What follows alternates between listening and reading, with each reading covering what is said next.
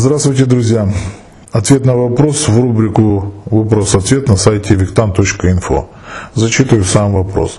Смотрю ваши видео про оплату. Назрел вопрос стоимость времени ваших учеников, если они в Белоруссии. Кого можете посоветовать? Такие вопросы очень часто задают мне, но чаще всего не про учеников. А Дело в том, что я никого практически никогда никому не рекомендую.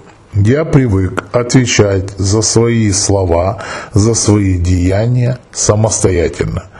Отвечать, нести ответственность за кого-то я не собираюсь.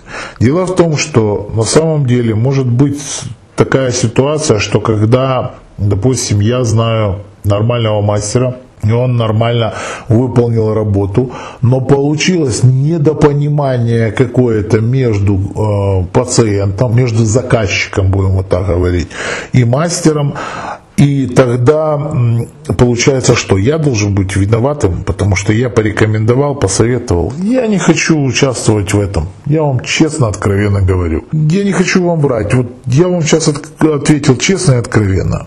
Зачем оно мне это надо? Быть крайним? Поверьте мне, мне это не интересно. Но стоимость времени моих учеников, ну, каждый оценивает сам. А стоимости у меня тоже есть ролики. То есть, чем больше человек востребованный, тем больше он, чем больше уделяет э, времени обучению, практике и так далее и тому подобное, естественно, будет выше ценник. Это вполне естественные вещи. У кого-то минута стоит столько-то, у кого-то час стоит столько-то, у кого-то и сутки стоит дешевле, чем у кого-то минута.